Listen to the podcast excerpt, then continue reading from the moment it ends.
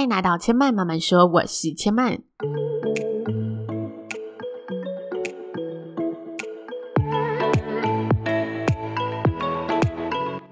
目前频道在 Apple Podcast、Spotify、KKBox 以及 Google Podcast 都听得到。喜欢的朋友欢迎帮千嫚留言并订阅评论，让更多人可以认识千嫚慢慢说喽。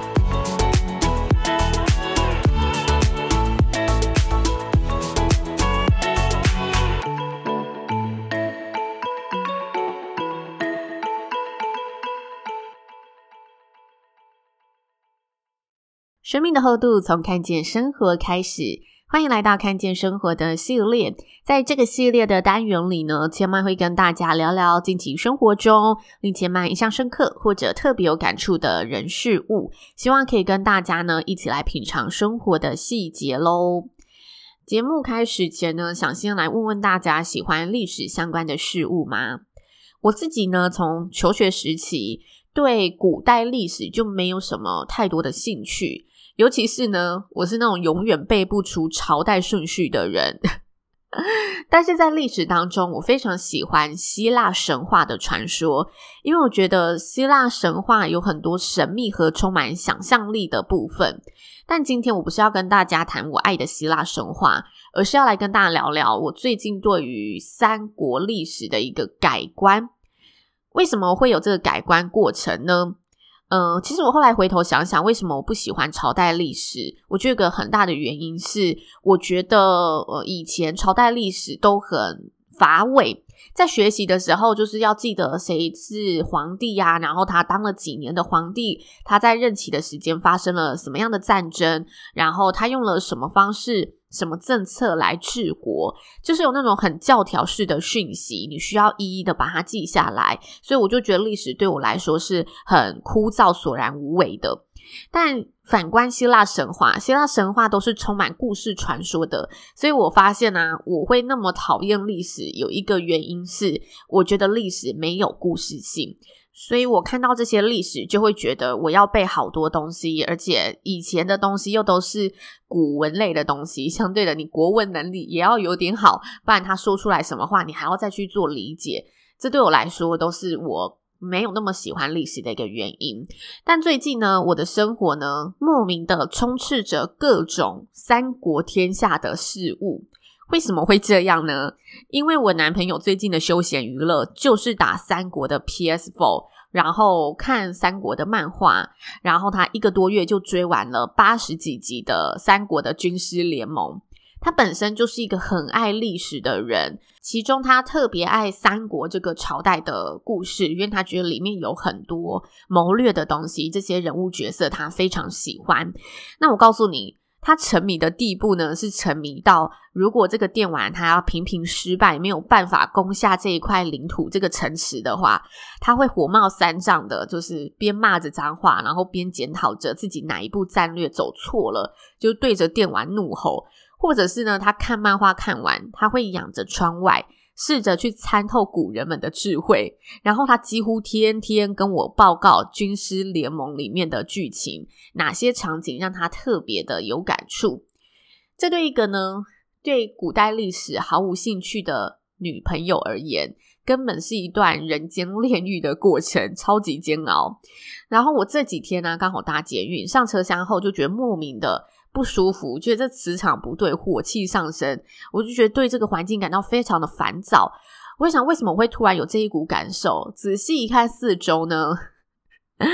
我发现原来是这个车厢间的四周围和地板都贴满了三国手游的广告。我当下就觉得哦，受够了，就是在家里也是这个环境，怎么搭个捷运也可以看到？我就拍下来跟男友说，我真的是受够你们这些历史人物了。但我是开玩笑的，但是我真的觉得上那个捷运的时候，莫名的就一股火气感上来，这个感觉倒是真的。但呢，也因为这段过程听了他的分享。我发现三国啊，其实也有很多很有趣的事情。然后我在跟他讨论的过程，就是他讲他的故事，我会讲我的想法。我的想法就不一定是故事里面的想法，可能是我现在观察到的一些现象。所以整个过程聊下来，我觉得有三件事情很想要拿出来跟大家一同聊聊，是我觉得非常有趣的事情。第一个呢，就是我们会发现，从古代呢，文武官就是有一种矛盾，或者呃，当然他们也有友好的，但更多时候他们站在的立场都会不一样。所以从古代就矛盾的文武官，其实就很像现在职场充满矛盾的前后端。大家都知道，皇上在上朝的时候啊，会有帮他做这些行政事务、提出谏言分析的文官，然后在外。需要开拓疆土，就会有帮他呢替国家打仗的将军去冲锋陷阵。站在文武官的立场、还有观点和思维来说，他们必定是两条不同线的人嘛，所以才需要一个领导者，需要皇上去掌权，知道怎么平衡这中间的东西，去决定未来要怎么更全盘的判断国家的一个走向。那那一天呢，我男朋友看完剧，他就突然跟我说。其实朝代发展所需处理的东西，跟公司发展很像。就是这个文武官呢，就像我们在职场上的各个部门，大家都会很理所当然的只看到自己位置上、自己角度上的事。聊了一下之后，我就觉得非常有趣，非常有道理。像大家如果是做服务业，就会有前场、后场嘛。餐饮服务的前场就是第一线的服务人员，后场就是呃储务部。或者是大家如果是做买卖服务的，前场就是负责销售的业务人员，后端就是负责帮你做行销、想包套、做品牌的人员，以此类推的概念。每一家公司一定都有这样子不同的前后端的人员。像我自己呢，做过前场的服务销售端，也做过。后端的产品行销端，我觉得这两端想的势必就是不一样，因为大家需要考量的东西不同，处理和面对的作业内容都不一样。可能大家核心出发是同样为公司好，但因为我们所面临的位置是不一样的，所需处理的面向是不一样，所以我们想的面向就会变得不一样，自然而然大家就会变成两条线的发展。所以，如果中间没有良善的沟通，去让嗯、这一条线尽量的走在一起，它就会变成越走越远的两条线，然后会产生对立和误解。那后来我们讨论后啊，他就说他看到里面的一个文官说，其实不用想着对方为什么不懂自己的用心良苦，因为本来大家的定位就是不一样，所以要做的就是在这一个位置上做好自己的本分，然后试着以。更未来以全盘的角度来看整件事情，你才有机会在将来让大家明白你现在的所思所为。哇，我觉得这个人物设定的这一段话非常有道理，但他讲的是比较文言文的方式。我现在就是以 浅白的白话文来跟大家分享。所以想一想，如果大家在工作上遇到这种觉得别的部门很自私，或者怎么都这么不配合，只想着自己要怎么做的时候，先别生气吧，反正你还有上层，你就把你的想法好好的提出来，跟上层做建议和分析。同时，我觉得第二步要做的就是，我们可以提高自己的高度，用更全面的角度去审视整件事情，想着也许有哪些方法是可以更有效的去推动这件事，就是更了解对方在想什么，才是最聪明的方法。那再来呢，我想分享的第二点。就是我在跟男朋友呢聊着聊着之后，我就很想要了解这些人物角色的一些性格，所以我就问他了，就是诶，这些人物他们有什么特色？他就说曹操呢是出了名的生性多疑，这一点我我记得以前历史课好像有看到。然后我男朋友就说他有句名言，大家一定也都听过，就是宁可我负天下人，也不可天下人负我。所以曹操就在剧里就很常误杀好人，因为。在他的观念里面，他宁可先下手为强，也不要有任何的后患。即使杀的是好人，他也不容许有任何背叛发生在自己身上。因此呢，在他底下生存的百官，你不只要展现忠心，你还要懂得一举一动都不能做出任何有可能让君主心里起疑的事情。那他君主起疑的部分呢，也包括了。不容许有人猜中他的心，嗯，讲白话一点，就是不准别人好像比自己更了解自己，因为这样子代表他有可能会被这个人玩弄嘛。所以待在他身边真的很辛苦。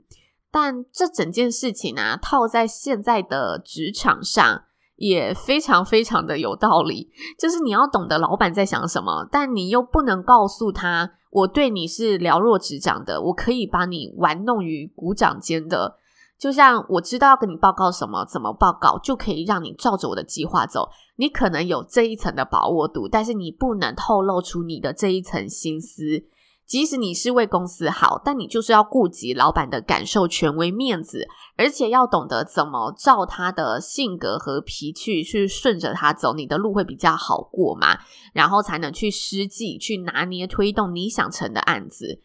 这点呢、啊，其实真的是，如果你要在大老板旁边生存，或者是你要做好良善的一个向上管理，很好用。然后你也必须得知道的一件事情。接着我们聊着聊着呢，我又问起了那刘备的特长是什么？我男朋友就说他就是可能文的跟武的都普普，但他就是求贤若渴，而且很会用人，很会维持人际关系。像是三顾茅庐的故事、桃园三结义的故事，大家一定都听过一些他很知名的历史事件，而这些事件呢，都显示出他的人际手腕是非常厉害的。有人说啊，刘备的一生就是小人物奋斗的一生，因为他并不是出生于什么豪门世家，还是天生有很好的资源，还是背景可以去呃利用的人。他本身就是靠着自己的力量，靠着自己的智慧和计谋，去慢慢的打遍疆土的人。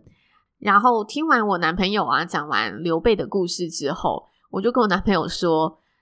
拿来现在看，刘备一定会是非常受欢迎的人物。因为现代职场真的很多时候，懂做人是比会做事还要更吃香、更令人看好的。所以我就说，刘备如果我在现代社会，一定可以混得很成功。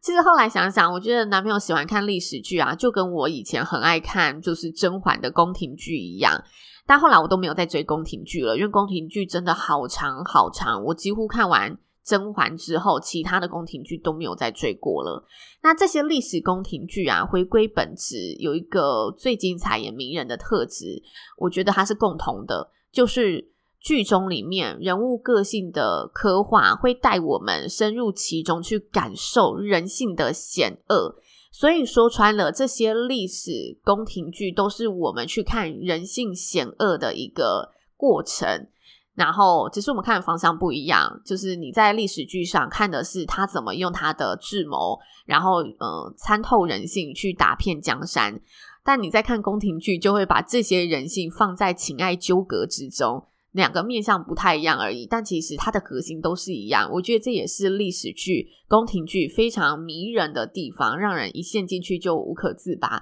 因为在里面就是会看到真的让你很揪心的事情。